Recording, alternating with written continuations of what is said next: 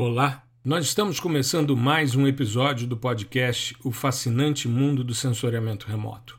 Esse é o nosso episódio 78 e hoje, como é o primeiro episódio do mês de julho, nós vamos falar sobre o que foi notícia no sensoriamento remoto no mês de junho. Muito bem, essa é a terceira vez que a gente faz uma retrospectiva mensal e sempre me baseando em notícias que envolvem o sensoriamento remoto. Nós vamos começar falando sobre a primeira notícia importante que foi o adiamento do lançamento do telescópio espacial James Webb.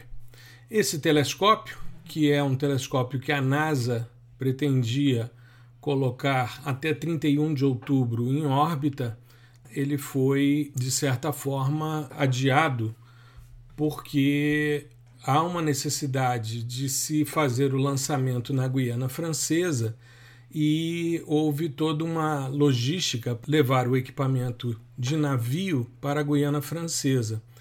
É, eles vão sair da Califórnia, descem pelo Canal do Panamá e depois vão até a Guiana Francesa.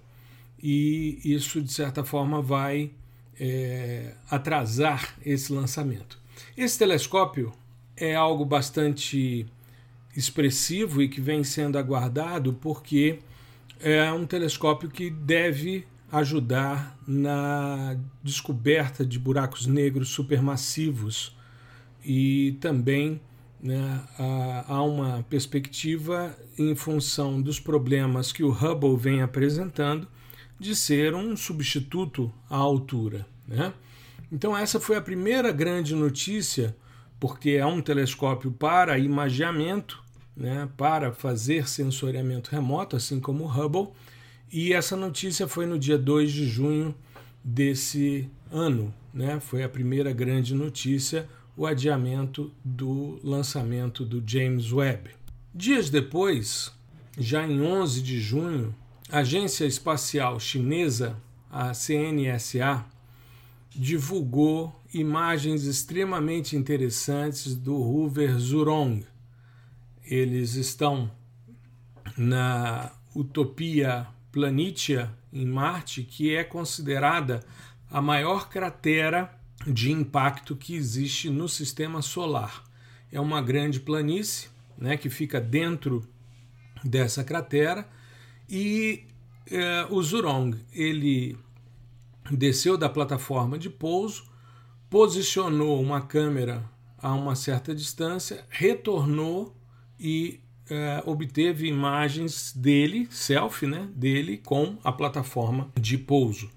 Foi bastante divulgado, é um tipo de equipamento bastante importante porque a China então passou né, em maio, a se tornar o segundo país, depois dos Estados Unidos, a descer um rover em segurança na superfície de Marte. E já são, nesse período, mais de um mês né, de exploração e bastante importante. E uma comprovação desse pouso veio por meio da Mars Reconnaissance Orbiter, da NASA. No dia 6 de junho, ela mostrou uma imagem do local de pouso. Esse local mostra de forma bem clara o padrão explosivo né, dos, dos foguetes que é, impediram o impacto direto. Um pouco mais ao sul, o Zhurong, e um pouco mais ao sul é possível ver o paraquedas e o escudo traseiro de proteção da estrutura quando eles adentraram na é, atmosfera marciana e depois amartiçaram. É bastante importante esse tipo de comprovação, apesar de não ser a primeira vez que essa câmera de alta resolução, a HRISE da Mass Reconnaissance Orbiter, ter é, registrado a presença de equipamentos humanos, né, equipamentos feitos pelo homem e na superfície de Marte, porque ela já tinha imagiado os rovers Spirit e Opportunity, o Curiosity e o Perseverance, além dos landers Phoenix e Insight. Aliás, uma notícia muito ruim que saiu esse mês é que o InSight, aquela manobra que foi feita para tentar tirar um pouco da poeira marciana dos painéis solares, que tinha dado uma sobrevida, é, não deu muito resultado. O acúmulo de poeira, porque Marte é um planeta com muita poeira, né? não tem cobertura vegetal, então você tem muita poeira é, disponível, você tem muita tempestade de areia. Então, à medida em que as estruturas vão né, ficando, como é o caso do Insight, que é um, um lander para fazer estudos da composição interna do planeta, essa cobertura de poeira vai impedindo né, que as placas solares sejam alimentadas pelo Sol e a tendência é que a missão uh, se encerre. Muito bem. Uma outra questão que foi noticiada no mês de junho, extremamente importante, é que pela primeira vez foi feito um mapa tridimensional do limite da heliosfera. Prefixo Helios vem de Sol e essa esfera formada pelo Sol ela é gerada a partir do vento solar. Esse vento solar ele é formado por partículas que são emitidas pelo Sol e ele vai, essas partículas vão se propagando ao longo do espaço sideral até chegar aos limites do espaço interestelar, ou seja, a área de atuação de uma estrela e de outra estrela. E isso cria como que uma bolha muito grande né, de proteção contra raios cósmicos de alta frequência. E pela primeira vez, então, essa bolha foi medida e foi possível é, verificar né, não só a estrutura de toda essa heliosfera, como também a heliopausa. Né? Lembrando que sempre que a gente fala de camada, as pausas são sempre as mudanças de sistema. Quando a gente pensa na nossa atmosfera, você tem a troposfera, depois vem a estratosfera e entre elas uma tropopausa. Sempre a pausa, que é esse limite, assume o nome da camada inferior. Então a heliopausa é o limite entre a heliosfera e o espaço interestelar. Esse trabalho, né, que foi é, mapeado, né, esse modelo tridimensional, ele foi publicado na revista Astrophysical Journal e tem aí né, toda uma discussão a respeito da formação dessa esfera de ventos solares. No dia 15 de junho, nós tivemos uma boa notícia para o Brasil, que foi a participação brasileira no programa Artemis, que é o programa da NASA de retorno de humanos à Lua há uma perspectiva de que seja enviada para a Lua a primeira mulher e a primeira pessoa negra, né, também é, na superfície lunar. Além disso, é um processo que vai é, permitir durante algum tempo a instalação de humanos na superfície lunar como forma de preparação para missões tripuladas até Marte. Esse processo né, é, prevê a participação de vários países e na terça-feira, no dia 15 de junho, é, o Brasil assinou o acordo de cooperação que oficializa a nossa participação nesse programa da NASA, o programa Artemis.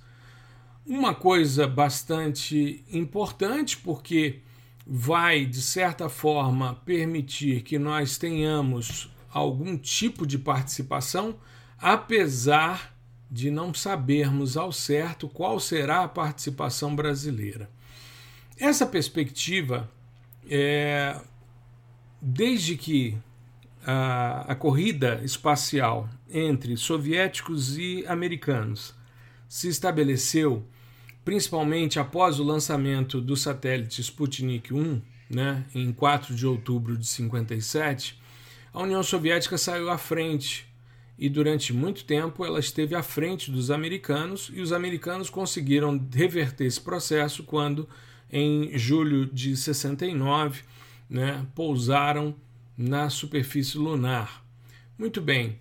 E o que acontece é que desde então é, há uma discussão muito grande sobre a não nacionalização do espaço. Ou seja, as conquistas são feitas pelos países, mas sempre uma cooperação. Um exemplo disso, Estação Espacial Internacional. E agora o projeto Artemis, né?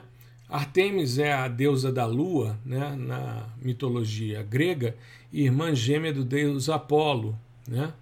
E esse retorno ele visa, de certa forma, estabelecer uma presença sustentável na superfície lunar, justamente para depois uh, permitir essa ida a Marte. Né? Mas nós não sabemos direito, nem o governo brasileiro sabe, o que, que o Brasil vai é, poder contribuir. Né? É fazer parte de um clube seleto, é o primeiro país da América Latina a participar desse processo. Havia, em dezembro do ano passado, quando o Brasil começou a, a conversar sobre esse acordo de cooperação, né, havia uma perspectiva de que nós poderíamos participar com o desenvolvimento de equipamentos robóticos, né, espaçonaves, sondas e até mesmo um rover lunar. Mas tudo isso ainda está em suspenso. A gente sabe que vai trazer é, algum tipo de é, contribuição para o país, mas já há uma sinalização por parte do governo brasileiro de que não haverá grandes investimentos, né, porque é, não é um setor prioritário. Muito bem. Ainda em 15 de junho, saiu uma notícia extremamente interessante, porque cada vez mais a gente vem percebendo, e eu venho falando sobre isso nesses episódios que tratam das notícias dos meses, que sempre se fala em lixo espacial. Há sempre uma preocupação com a quantidade que a gente tem de destroços né, orbitando o nosso planeta. Nós não temos uma relação saudável com a questão do lixo. A gente tem visto agora os problemas com é, microplásticos, enfim, temos muita dificuldade de manter uma relação saudável com o planeta. É, não só em superfície, mas também na é, no espaço sideral próximo, né, nessa, logo nesse contato entre atmosfera e espaço sideral. E nesse sentido, a gente vê uma discussão do lançamento do primeiro nanosatélite feito de madeira e os primeiros testes vão ocorrer ainda esse ano. É um projeto chamado CubeSat, WISA Woodsat. Será o primeiro satélite de madeira a ser lançado na órbita terrestre e a ideia é verificar como esse material vai suportar as condições do espaço sideral. A ideia é que esse nanosatélite tenha duas câmeras, uma delas será num bastão metálico de selfie para verificar as condições da superfície, os danos que essa madeira pode é, sofrer, né? e outra de observação, de sensoriamento remoto mesmo. Né?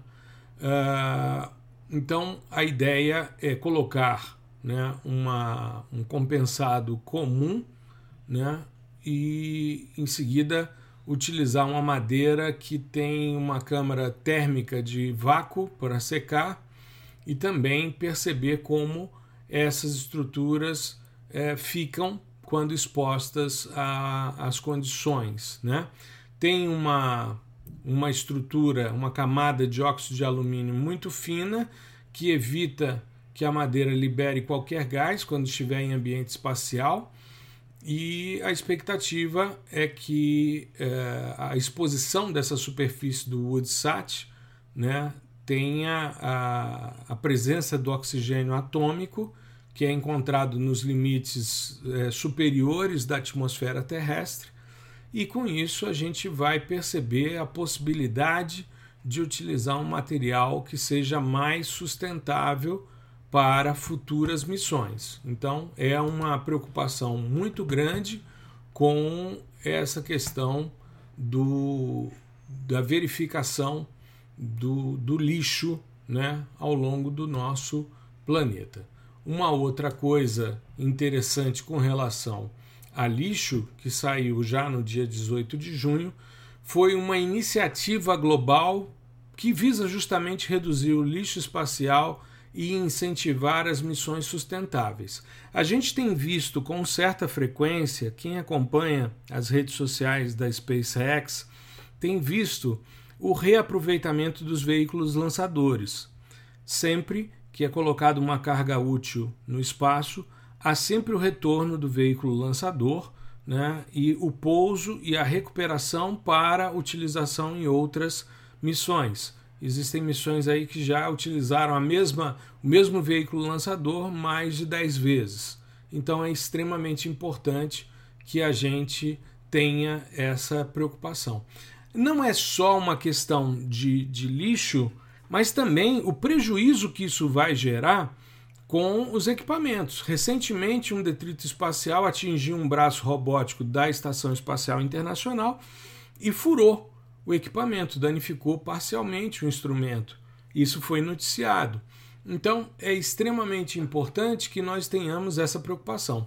E, embora a gente não consiga perceber, mas a gente tem muita coisa orbitando o nosso planeta, como eu já falei, inclusive gravei um vídeo sobre um novo sistema de monitoramento que está no meu canal no YouTube uh, ah, para você verificar né, o que é, é estruturas que estão ativas, que estão inativas, o que são detritos, enfim. E pensando nisso, então surgiu aí uma iniciativa global chamada Space Sustainable Rating, ou, numa tradução livre, uma classificação de sustentabilidade no espaço. Essa classificação ela foi lançada no Fórum Econômico Mundial desse ano e é uma nova perspectiva para abordar esse desafio. A verificação é justamente buscar um comportamento responsável e transparente que vise a redução do lixo espacial e que as missões espaciais sejam executadas de forma segura e sustentável. Para isso, pensou-se, entre outras coisas, na utilização de certificações de sustentabilidade, assim como a gente tem a rotulagem né, que ocorre, por exemplo, de eficiência energética em eletrodomésticos. É muito comum quando você vai comprar um eletrodoméstico que ele tenha faixas né, de eficiência energética. Da mesma forma, uh, os CubeSats, os, os veículos lançadores, todos os materiais que serão colocados em órbita né, passariam por essa rotulagem e receberiam essa uh, verificação. É uma preocupação bastante grande porque hoje em dia nós temos cerca de 2.700 satélites funcionando dividindo suas órbitas com cerca de quase 9 mil toneladas de detritos espaciais. Se a gente for analisar esses detritos, nós temos quase 2 mil estágios de foguetes descartados, são 1950. Uh, são aproximadamente 2.850 satélites que já não funcionam, aproximadamente 21 mil fragmentos, objetos, é, detritos não identificados, cerca de 34 mil fragmentos maiores do que 10 centímetros, 900 mil fragmentos que variam de 1 a 10 centímetros de tamanho e aproximadamente 128 milhões de fragmentos que vão de 1 milímetro a 1 centímetro de tamanho. Atualmente é possível monitorar a partir da superfície terrestre cerca de 26 mil detritos né, no espaço. Mas a gente tem aí vários desses detritos, vários deles orbitando é, com velocidades muito rápidas e, em caso de impacto, eles podem destruir né, ou comprometer de forma significativa os equipamentos. Então é extremamente importante que iniciativas como essa continuem para que a gente possa avançar numa utilização sustentável do espaço. O espaço esse que é de toda a humanidade e que não pode ser um depósito de lixo. Então, estratégias como o WoodSat, né, esse satélite feito de madeira, essa certificação, as estratégias que estão surgindo para tentar remover esses detritos são extremamente importantes. É tudo uma mudança de paradigma, porque é, o, a corrida espacial tem que ser mais é, sustentável e mais eficiente, né? assim como a gente vem percebendo é, toda essa discussão com as cargas úteis e os veículos lançadores. Bom, nós tivemos é, uma notícia no meio do mês, por volta do dia 16, que chamou muita atenção, porque é um sistema extremamente exitoso. O telescópio Hubble teve o seu computador apresentando falhas e a NASA vinha tentando reinstalar uh, o, o, o sistema para que o Hubble volte a funcionar. Em março, a equipe de controle da missão né, percebeu a falha de hardware, que suspendeu temporariamente as observações. Agora, em junho, houve um novo imprevisto. O computador de cargas úteis do telescópio apresentou uma falha no dia 13, que causou uma parada inesperada de funcionamento e uh, as equipes de operação estavam tentando alternar para um dos módulos de reserva, mas até o fim do mês não houve sucesso nessas tentativas. O Hubble tem 30 anos de histórias, de descobertas, e ele revolucionou a compreensão astronômica. A possibilidade de visualização é muito ampla e trouxe muita perspectiva de observação. Mas até o dia 24 de junho, quando saiu uma nova notícia né, que a NASA ainda não sabia o que, que havia de errado com o Hubble, e que continuava tentando reativá-lo, ou seja, ele ainda não está é, operacional. Né? É de se esperar que um sistema com tanto tempo de funcionamento entre em colapso depois de um, um tempo longo como esse. E é por isso que a gente vê que várias missões vão propondo é, substituições. Nós tivemos no mês de maio né, as organizações para o lançamento do Sentinel-2C e já há perspectiva do lançamento do 2D para que a missão Copérnicos Sentinel-2 funcione por 20 anos. Então, esses sistemas têm um tempo de vida previsto, mas eles precisam passar por é, ajustes. Né? Bom, então a NASA continua sem entender o que está acontecendo com o Hubble efetivamente. Uh, já recebeu algumas visitas para reparos técnicos, como já aconteceu. Isso quando a gente uh, tinha, por exemplo, o ônibus espacial, era comum, já houve inclusive ajustes de sistemas né, com a presença de astronautas, manutenção durante a primeira visita, mas agora a situação entra num processo muito complicado. E por isso há toda uma discussão com relação ao James Webb né, para substituição, porque os sistemas vão entrando em colapso. Mas no fim do mês nós tivemos uma boa notícia do Ingenuity. Ele voou pela oitava vez em Marte e se deslocou por 160 metros. Ele não é uma missão como a da Perseverance, né, que tem ali uma série de equipamentos é, para questões é, científicas, mas ele em si já é a inovação. Por quê? Porque o Perseverance é uma evolução dos rovers, mas o Pathfinder, que é, nos anos 90, em 97, ficou 80 e poucos dias rodando na superfície marciana era um equipamentozinho pequeno para ver se era possível você controlar um rover à distância né, aqui da Terra. Da mesma forma, o Ingenuity é um drone, né, um helicópterozinho, para é, o deslocamento controlado aqui da Terra também. E bastante importante porque no sexto voo houve uma certa instabilidade houve um problema na câmera e algumas dificuldades para voar nessa sexta vez, e ela sofreu algumas anomalias que dificultaram o controle, mas conseguiu pousar em, em segurança. Dessa vez, é, eles tinham feito um voo no dia 8 de junho, que foi o sétimo voo, e agora eles voaram durante 77,4 segundos, né, 160 metros, e uh, fizeram a, a, visualização e o registro desse voo na câmera de observação que fica embaixo do, do Ingenuity. Inclusive você vê né, os pezinhos da, de suporte do, do equipamento, né, e foi um voo bastante exitoso. Então é extremamente importante que se continue a testar, porque isso vai permitir o desenvolvimento de outros drones para mapeamento, para compreensão e ampliação da pesquisa em outros planetas, como é o caso de Marte. Dessa vez ele pousou a 133,5 metros de distância do Perseverance.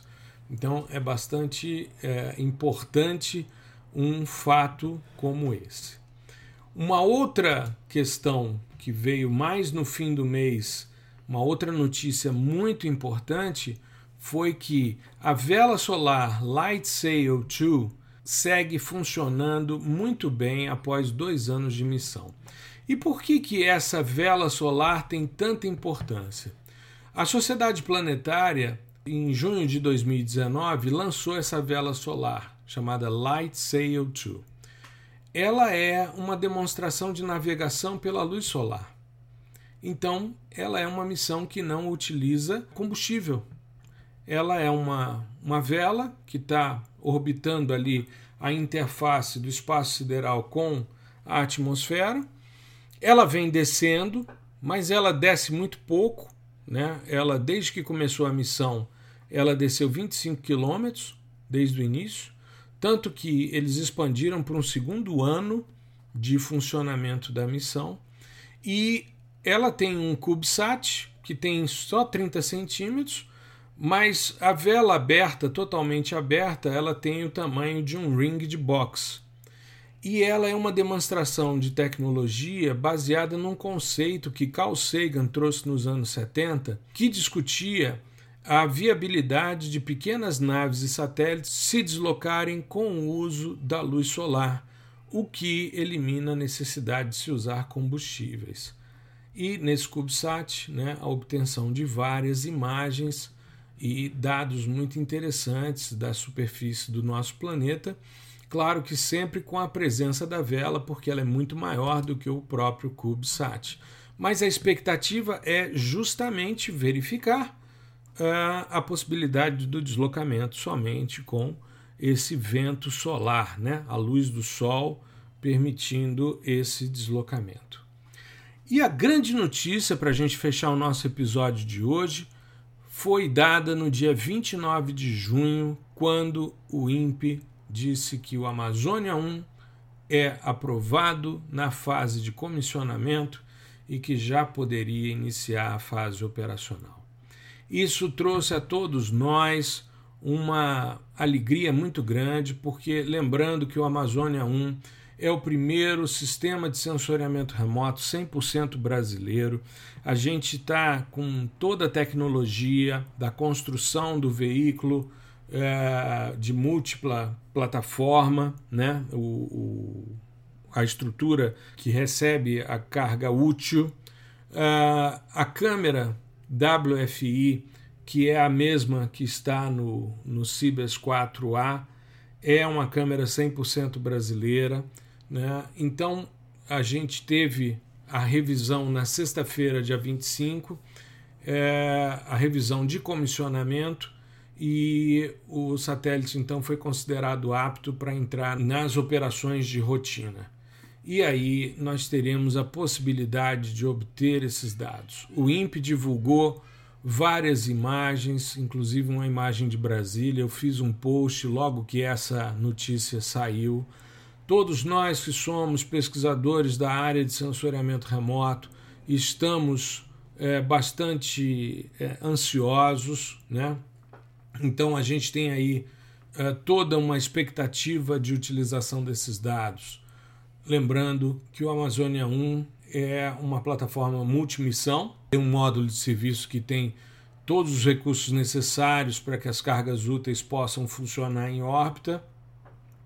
Tem equipamentos de geração de energia elétrica, controle térmico, produção de dados, telecomunicações e tudo isso é 100% nacional.